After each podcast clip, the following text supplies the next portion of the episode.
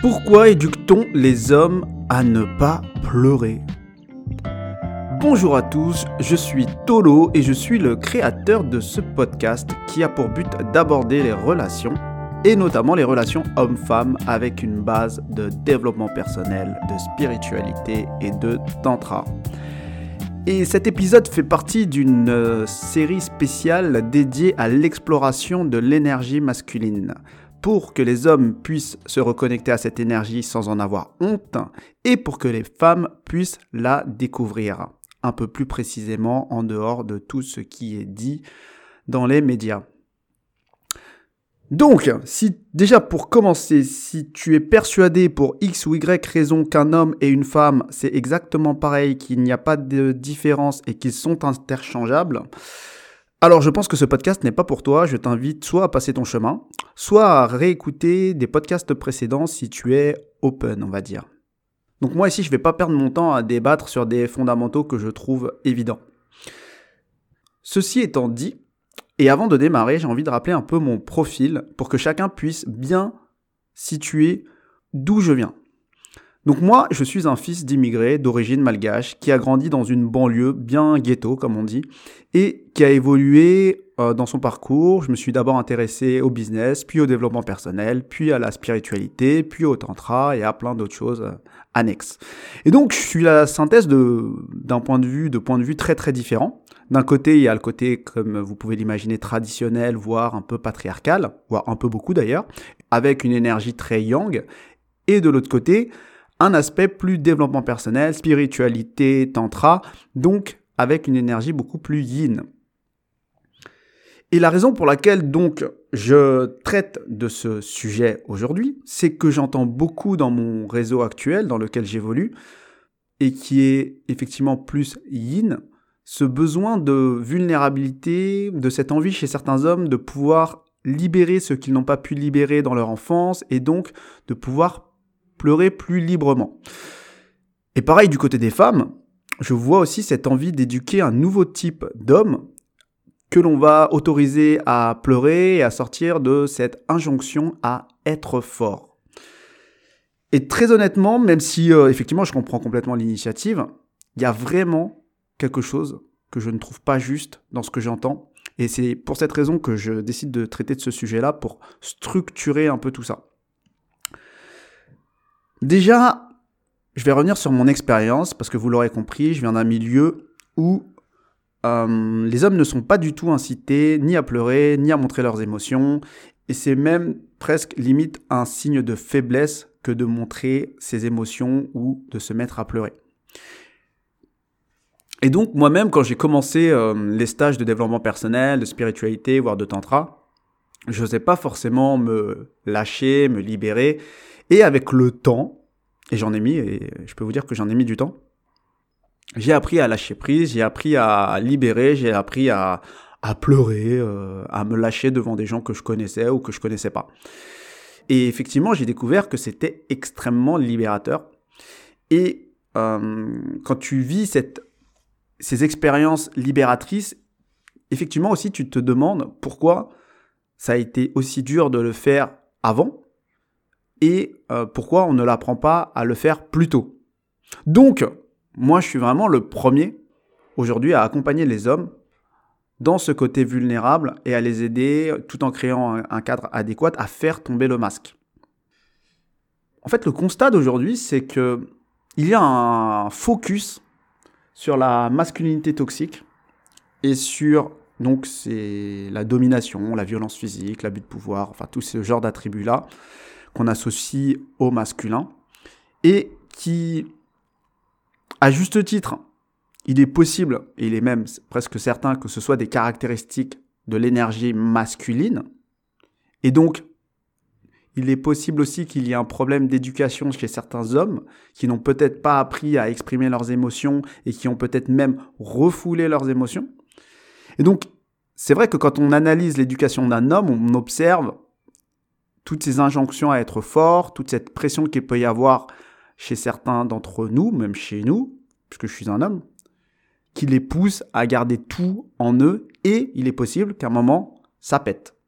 Et tout ça, je le comprends complètement. Mais ce que moi aujourd'hui sur lequel je réagis, c'est la réaction en fait qu'il y a à tout ça. En fait, c'est le fait de rejeter en bloc tout ce qui a été mis en place et de transformer ces injonctions de ne pleure pas ou sois fort en euh, tu as le droit de pleurer, tu as le droit d'être faible, tu as le droit d'être envahi par les émotions, et qui devient en fait une nouvelle injonction valable en toutes circonstances. Et donc même si je comprends l'intention donc euh, de ces nouvelles injonctions, qui est euh, légitime et quelque part logique, en fait c'est pas juste énergétiquement pour l'homme et pour la construction de l'homme. Et en fait, j'observe une dérive forte, notamment dans tous ces mouvements type éducation positive, etc., où on va voir l'éducation des garçons les éloigner de leur masculinité, de leur polarité. Et plus d'ailleurs on connaît cette énergie, plus on comprend cette énergie masculine, plus on, le, on ressent cet éloignement. Et donc on va rejeter un peu tout ce qui était présent avant, parce qu'on va dire que ça implique des conséquences négatives, pour repartir sur quelque chose de différent, d'opposé, ou qui paraît plus juste pour nous. Et en fait, le problème pour moi, de mon point de vue, c'est que justement, on ne prend pas le problème de la bonne manière. Et donc, moi, ce que je vais être amené à faire ici, ça va être de reposer le problème et de mettre en lumière quelques erreurs presque logiques qu'il y a derrière ce problème mal posé. Tout d'abord, l'erreur numéro 1, dont j'en parle dans des podcasts précédents que je t'invite à écouter. En fait, il y a une différence déjà entre masculinité et masculinité toxique. Et là, je ne sais pas si l'amalgame il est fait volontairement ou non, mais en fait, ça n'a quelque part rien à voir. La première erreur, c'est de réduire les problèmes de violence, de pouvoir et d'abus à des problèmes masculins.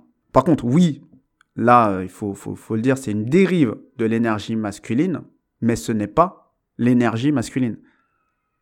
En fait, ce type de raisonnement nous pousse à arriver à des, phrases insensées du type pour supprimer la violence, il faut supprimer le masculin toxique, il faut supprimer le masculin. Et pour certains qui vont très très loin, car je l'ai vu sur certaines manifestations, il faut supprimer l'homme. Euh, d'accord. En fait, c'est aussi peu logique que demander à un homme de s'excuser d'être masculin, tout simplement parce que d'autres hommes dérivent dans leur masculinité. Et en fait, c'est comme demander à des musulmans ou une autre religion de s'excuser parce qu'il existe des terroristes. Et en fait, je, veux vraiment le préciser parce qu'il y a beaucoup de dérapages sur ce sujet-là et on culpabilise énormément d'hommes dans leur masculinité en omettant tous les bienfaits positifs de la masculinité.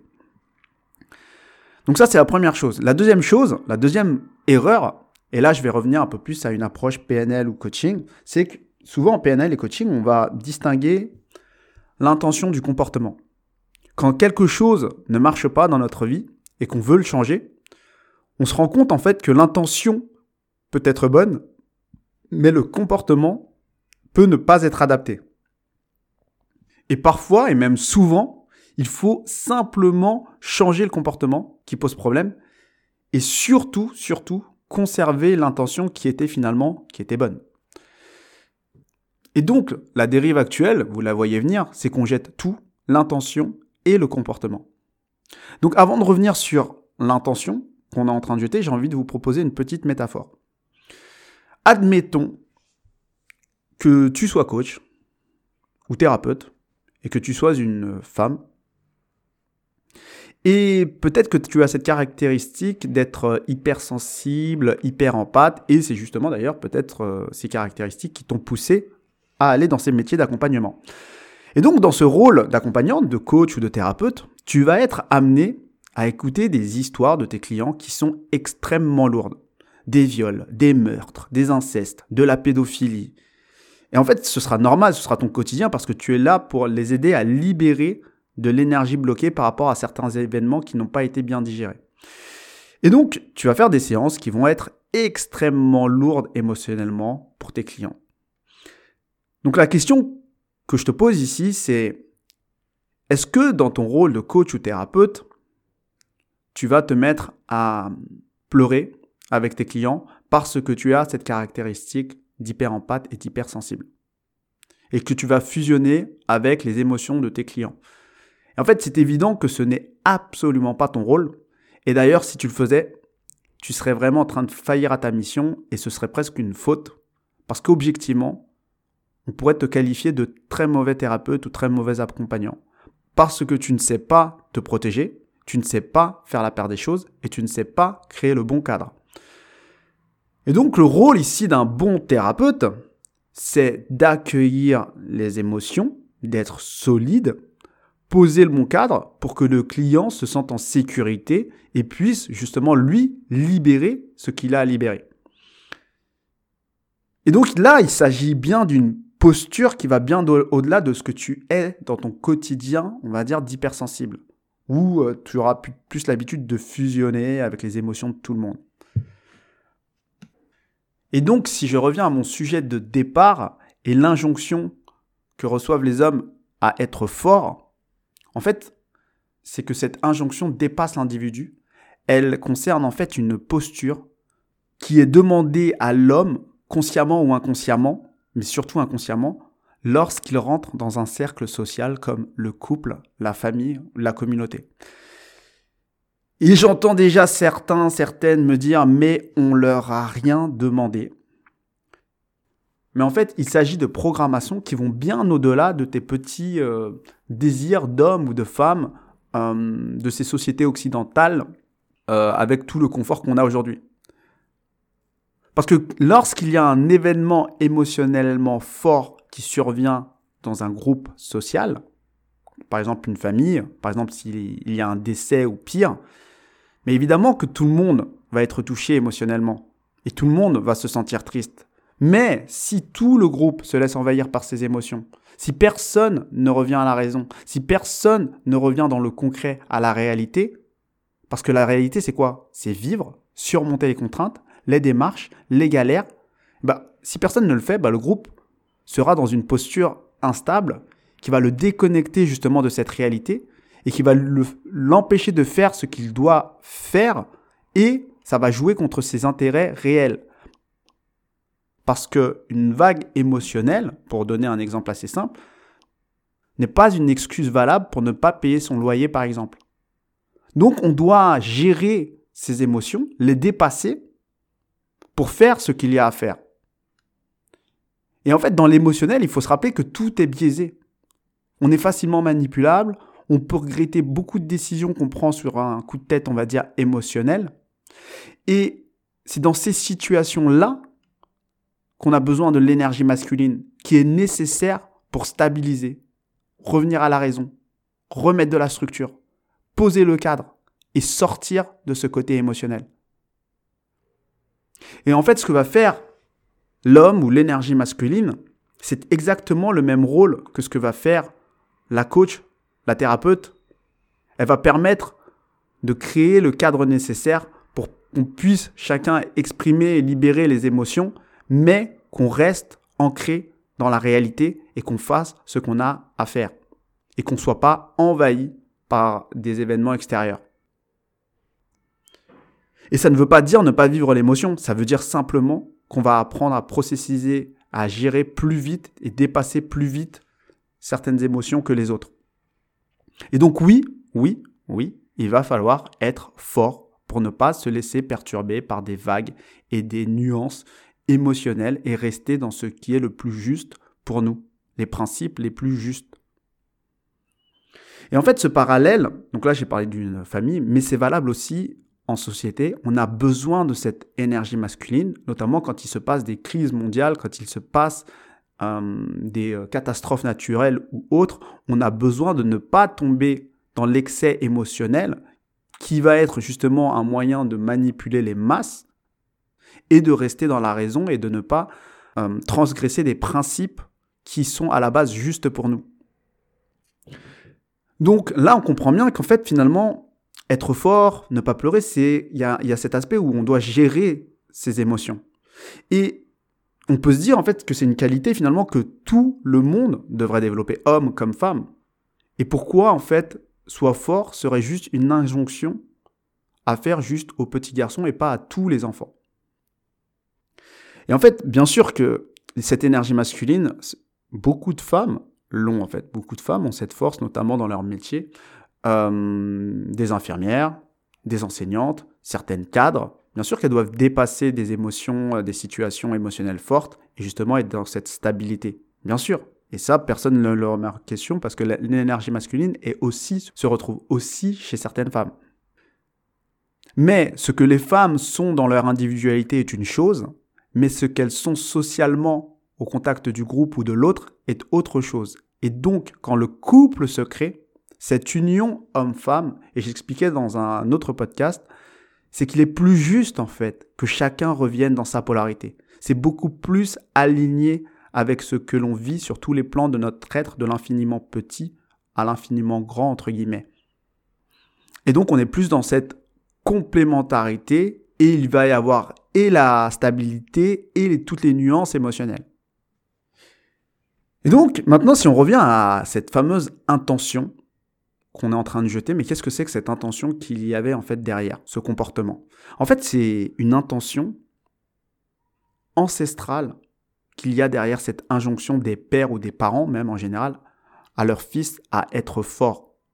Parce que c'est une initiation au masculin qui, ok, je peux comprendre qu'il peut parfois être maladroite par certains aspects, mais l'intention, elle est nécessaire car on a besoin de cette force masculine, de cette stabilité masculine sur tous les plans, de l'individu au couple, à la famille, à la communauté. Et donc un parent qui a un certain vécu, qui a vécu certains drames, il veut que son enfant, et en particulier son fils, je reviendrai pourquoi le fils en particulier, soit fort pour le préparer à des situations de vie qui seront impossibles à éviter. Parce que vivre des drames, vivre des situations émotionnelles fortes, c'est juste vivre la vie. Et donc, pourquoi en fait il y a ce focus, quand même, il faut le rappeler, pourquoi il y a quand même ce focus dans l'éducation sur les hommes, sur les petits garçons, sur les hommes? En fait, il faut se rendre compte, c'est que nous n'avons pas du tout, hommes et femmes, le même rapport, ni au corps, ni aux émotions. En fait, les femmes sont soumises chaque mois à leur cycle menstruel, et ça va faire varier leurs hormones, leurs plaisirs, leurs douleurs physiques, leurs envies, leurs émotions. Et on se rend compte que quoi qu'il se passe à l'extérieur, la femme va déjà connaître naturellement toutes ces nuances d'émotions en un mois que l'homme ne connaîtra pas du tout. Et en fait, la vision d'un parent qui connaît cette réalité, quelque part, initie aussi la petite fille à toutes ces nuances émotionnelles. Et en fait, il y a vraiment une différence entre l'initiation des garçons et l'initiation des petites filles de par les postures qu'ils vont adopter plus tard. Et en fait, aucune femme qui est réglée ne peut imaginer ce que c'est que de ne pas avoir ses règles. Et à l'inverse, aucun homme qui n'est évidemment pas réglé ne peut imaginer ce que c'est que d'être réglé. Parce que les stimuli viennent de l'intérieur et donc c'est beaucoup plus difficile à appréhender pour une personne qui est extérieure à tout ce qui se passe lors de ce cycle menstruel. Et donc l'émotion fait donc bien plus partie intégrante de la structure féminine que de la structure masculine. Et ça, je pense qu'il y a beaucoup de personnes qui ont extrêmement de mal à l'accepter, mais c'est une réalité presque enfin, biologique. Et donc, on pousse effectivement les hommes à cette stabilité émotionnelle parce qu'ils ne sont pas déjà de base perturbés par une, on va dire, euh, ces, nuances émotionnelles internes dues au cycle hormonal. Quand un parent, un père, demande à son fils d'être fort et de ne pas pleurer, ce n'est absolument pas pour euh, laisser l'énergie qui est bloquée en lui, l'humilier ou lui faire du mal. C'est pour le préparer, l'initier à sa future posture d'homme, de mari, de père de famille, de citoyen, de soldat peut-être pour certains, parce qu'ils vont être amenés à affronter des situations difficiles et qui vont lui demander de base une certaine stabilité et donc une certaine force. Et en fait, c'est assez drôle parce que il y a des femmes qui vont reconnaître ce que je dis dans mon discours et beaucoup qui vont pas du tout adhérer à ce que je suis en train de dire et peut-être certains hommes aussi. Mais il y a vraiment une différence entre ce que veulent les femmes et ce dont ont besoin les femmes. En fait, les femmes ont besoin d'un homme sur qui elles peuvent se reposer, s'appuyer, notamment lors de tempêtes émotionnelles ou de difficultés matérielles. Et ça, peut-être qu'elles ne le diront pas, mais c'est quelque chose dont elles ont besoin. Et j'invite tous les hommes à se pencher sur cette question-là, même si elles ne vous le disent pas, elles en ont besoin, elles en auront besoin. Et en fait, ce besoin, il émane aussi de la communauté qui vont avoir besoin de cette énergie masculine et de pouvoir se reposer sur certaines personnes qui vont rester dans la raison quand tout le monde va partir en live émotionnellement parce qu'il y a eu un événement peut-être tragique. Et si ce que je viens de dire ne te parle absolument pas en tant que femme, c'est pas grave. C'est pas grave du tout. Beaucoup de femmes vont se reconnaître dans ce que je dis, inconsciemment ou non. Et maintenant, j'ai envie de hum, poser une autre question. C'est vrai que on, pourrait penser que ce rôle qu'on attribue à l'homme d'être fort, eh bien, c'est un peu une euh, malédiction pour lui, pour son développement personnel en tant qu'individu. Mais pour moi, il faut bien, bien séparer le développement personnel de l'homme dans son individualité et dans ce travail personnel et dans son histoire familiale de son rôle social dans le couple, dans la famille, dans la communauté. C'est deux choses extrêmement différentes. Et donc bien sûr, moi personnellement, j'encourage tous les hommes à se laisser traverser par leurs émotions, à libérer ce qu'il y a à libérer dans le cadre d'un travail personnel, à pleurer s'il faut pleurer, même devant une, deux, trois, dix personnes s'il le faut. Mais j'invite aussi les hommes à se construire dans leur future posture sociale. Donc, dans leur couple, dans leur famille et dans la société parce que l'on va avoir besoin de cette force et de cette stabilité. Parce qu'il faut comprendre que ce n'est pas du tout les mêmes qualités qui sont demandées aux salariés ou à l'entrepreneur, qu'au mari, qu'au père de famille, qu'au citoyen ou qu'au soldat. Et qu'en fait, on doit se préparer et l'initiation d'un homme se fait sur tous ces plans-là. Donc pour conclure, mon message ici, il est double. Alors premièrement, il s'adresse déjà aux femmes. Et moi, je comprends complètement leur inquiétude par rapport à certains comportements toxiques de certains hommes et qu'elles peuvent associer au masculin. Mais je vous demande de faire attention à ne pas confondre le masculin et le masculin toxique. Et surtout, comportement et l'intention qu'il y a derrière. L'énergie masculine est une belle énergie qui va compléter votre énergie féminine et même qui va vous aider à vous épanouir et à développer votre énergie féminine. Donc attention à ce genre de raccourcis et attention à ce genre de problèmes mal posés car vous êtes aussi, il faut le dire, les gardiens de l'éducation de cette nouvelle génération. En tant que mère et autres postes à laquelle vous êtes appelés aujourd'hui dans la société. Et enfin, pour les hommes, nous devons apprendre, réapprendre à devenir des hommes et incarner ces qualités masculines. Autrefois, les initiations des hommes se faisaient à travers plusieurs institutions qui n'existent plus aujourd'hui. Et aujourd'hui, les hommes sont livrés à eux-mêmes et en plus de ça, on leur met des bâtons dans les roues parce qu'on les culpabilise dans leur masculinité. Et donc, devenir un homme fort, c'est quelque chose pour moi qui est nécessaire, qui est important, mais c'est aussi apprendre à être vulnérable, à apprendre à pleurer, à apprendre à ne pas avoir honte de pleurer aussi, dans le cadre d'un travail personnel, dans le cadre de la libération de certaines énergies bloquées et de digérer certains événements. Mais c'est aussi reprendre une certaine posture où l'énergie masculine est demandée, et ça va être demandé dans d'autres circonstances, d'autres parties de notre vie. Et donc apprendre à ne pas se laisser déstabiliser par les circonstances extérieures, qu'elles soient émotionnelles ou matérielles et rester droit, droit et fort par rapport à ses principes. Voilà, c'est la fin de ce podcast sur le thème de l'énergie masculine où on a parlé finalement des hommes mais aussi des femmes. Et si tu veux en savoir plus, n'hésite pas à nous rejoindre sur Exploration et Connexion.